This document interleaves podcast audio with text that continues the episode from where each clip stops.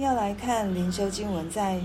使徒行传》十五章十二到二十九节。那这个部分有两个地方，它嗯，十二到二十一节主要是在说继续昨天的陈述，就是在会议里面，到底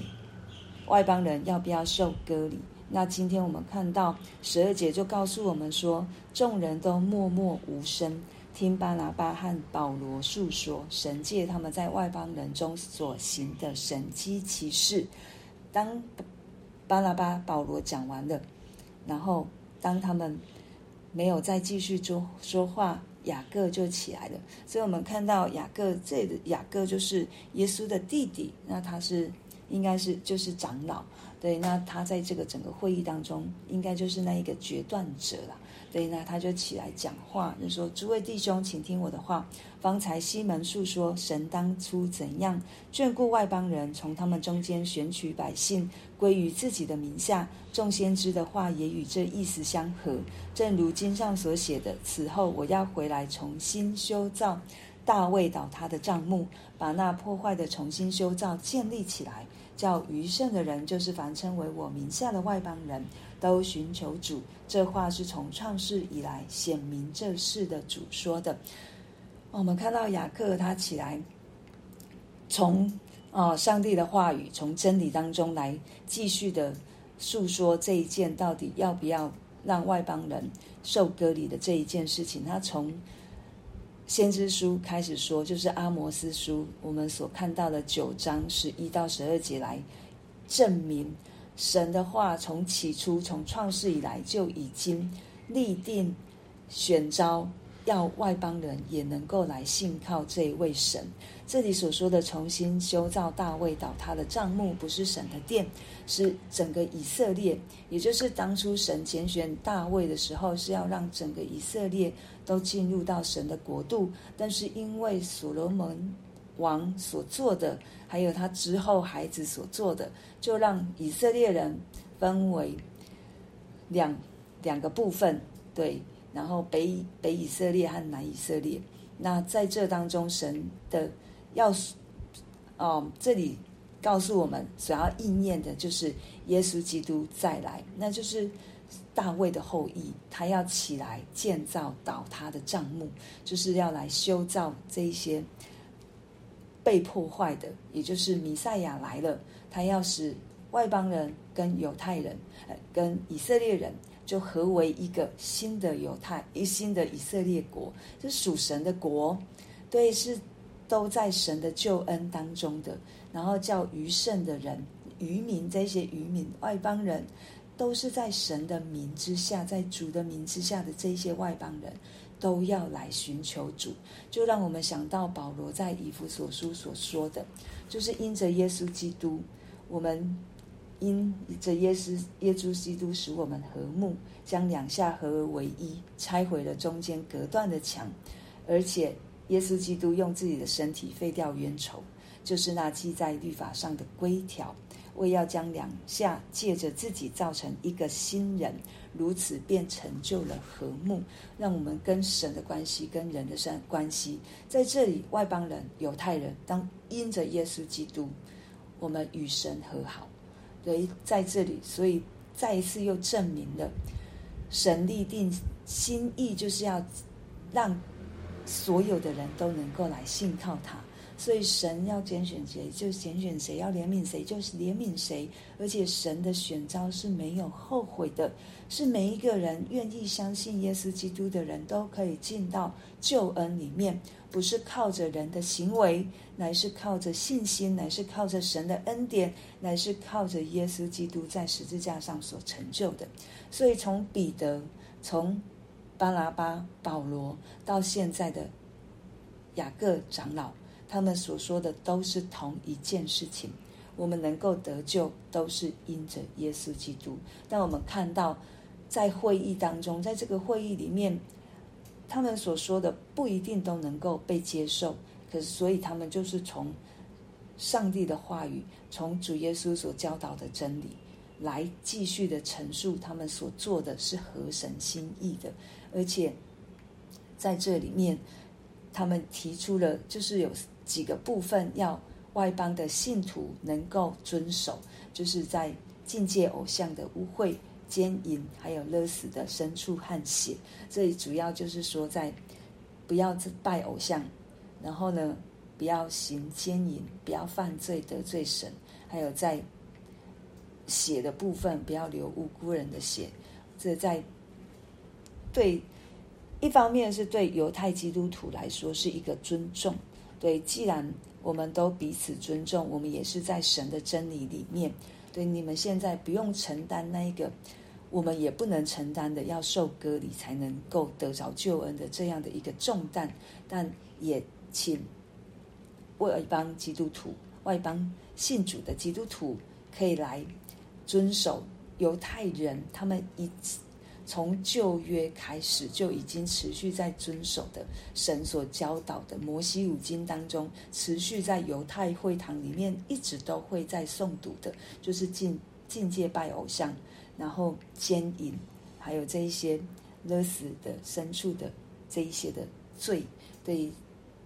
在这当中就是让我们看到。和睦，我刚刚在以弗所书也有提到，就是两下合为一，要和睦，这是神最大的心意，也如同在保罗在哥林多前书十四章所说的，在那个拜偶像的事上，因为我们知道在当时的文化有很多很难避免，可能他们在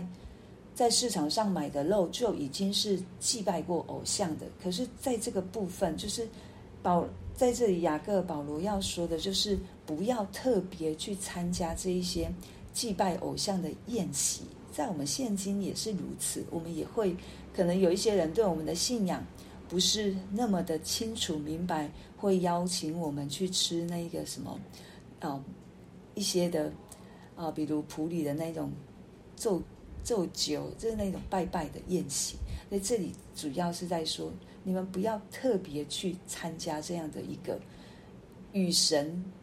与与鬼可以连结的这样的一个宴席，但是在市场上面要去买的肉，其实是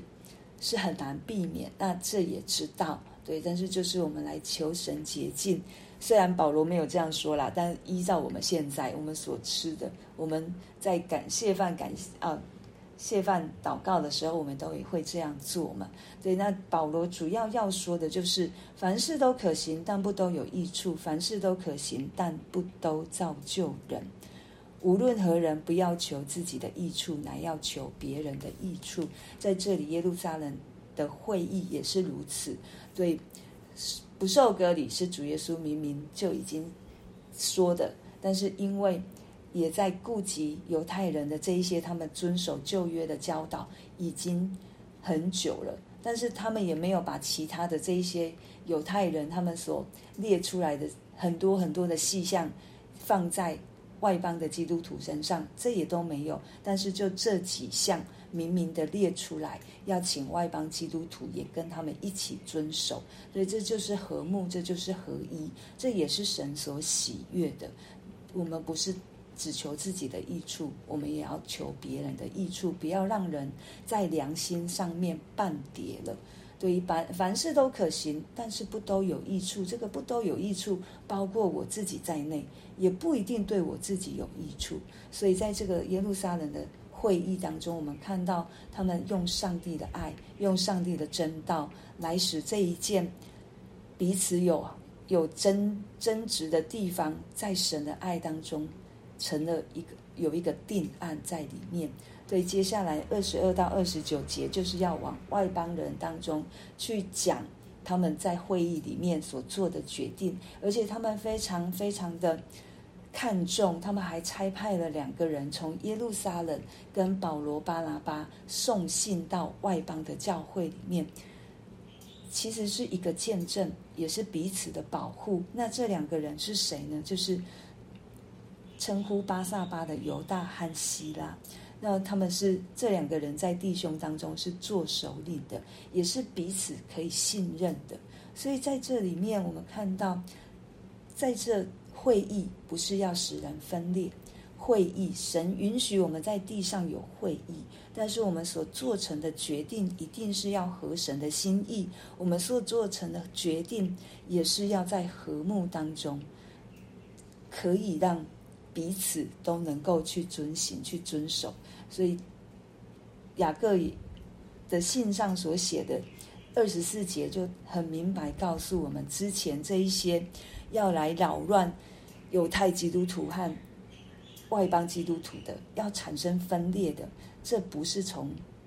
不是。从耶路撒冷派出去的二十四节说：“我们听说有几个人从我们这里出去，用言语搅扰你们，惑乱你们的心。其实我们并没有吩咐他们。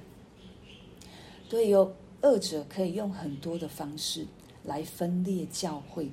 其实教会不用外在的环境使我们倒，最重要的就是里面的环境。”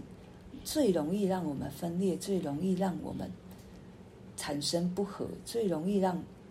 别人看到教会的状况，然后就跌倒。这是恶者要做的，对，就是先从教会开始分裂，其他就不用说了。我们分裂了之后，什么就都不用做了，就只要去处理这些分裂的问题就好了。二者的轨迹时常在这一种我们不注意的时候就。出现了，但是我们看到雅各他们没有让这样的事情发生，他们在这之前就用上帝的真道来保存着教会的合一，也让弟兄姐妹们有神而来的和睦。他们也明明的说，之前那几个人不是他们派去的，所以我们也要警醒，在我们的教会当中，我们。有没有容让一些不合神心意的言语进来？我们有没有容让一些不合神心意的这一些的宗教行为进来？对，这都是让我们可以好好去分辨什么是由神而来，什么不是由神而来。更是现在这一些假先知、假教师，这一些在现实在这种媒体这么的。泛滥，我们讲泛滥。如果好好用，它就是一个好用的工具；但是如果不好好用，它就是真的是泛滥了。随处都可以听见，随处都可以去看到。我们就要慎选我们所看的，我们所听的，到底是不是合神的心意？到底是不是神所要我去听？神所要告诉我的？所以，我们当然不是关在把那个。象牙塔里面好像就只是说，我我们就这样认为。我们当然也要去看看这世界发生什么事，但是求神赐给我们审慎慎思明辨的心。到底谁说的才是由神而来？到底谁说的不是？我们都能够去分辨，而不是受到搅扰或祸乱。对，这很容易让我们的心。就心怀恶意了，就偏离了神的道了，所以他们就派了犹大、希拉带着信跟巴拿巴、保罗到安提阿去，然后也到各教会去传讲最他们所做成的这样的这样的决定，然后他们也认，他们也在信上说，保罗、巴拿巴是为着为着主耶稣基督的名不顾性命的。所以他们知道，他们所传讲的一定是合神心意的，否则他们不会做这样的事情。然后还有一件，就是因为圣灵和我们定义不将别的重担放在你们身上。圣灵和我们，他们先提到神，再提到他们人的决定，所以是圣灵跟他们一同定义，不是出于人的心意来做这样的一个决定或者是教导。那他也在线上，在信上又再一次说了，所以，之前是在会议里面跟这一些犹太人的弟犹太基督徒所说的，再接下来就是信中所说的，跟这一些外邦的基督徒，就是要禁戒偶像的血物和血，并勒死的牲畜和奸淫。这几件你们若能自己禁戒不犯就好了，愿你们平安。这是主耶稣要给我们，愿大家都平安，也是主耶稣教导我们的，在他的里面，我们要彼此的合一，在主里面合一，与神合一，也与人同心合一，合神的心意。对，透过今天的教导，让我们看到我们所思所想都要由神而来，我们也要看见神的心意是什么。神从起初就已经显明了，要拣选，要从耶路撒冷、犹太、撒玛利亚，直到地极，都要让人听到福音，也要让人接受福音。所以，不要因为一些不必要、不是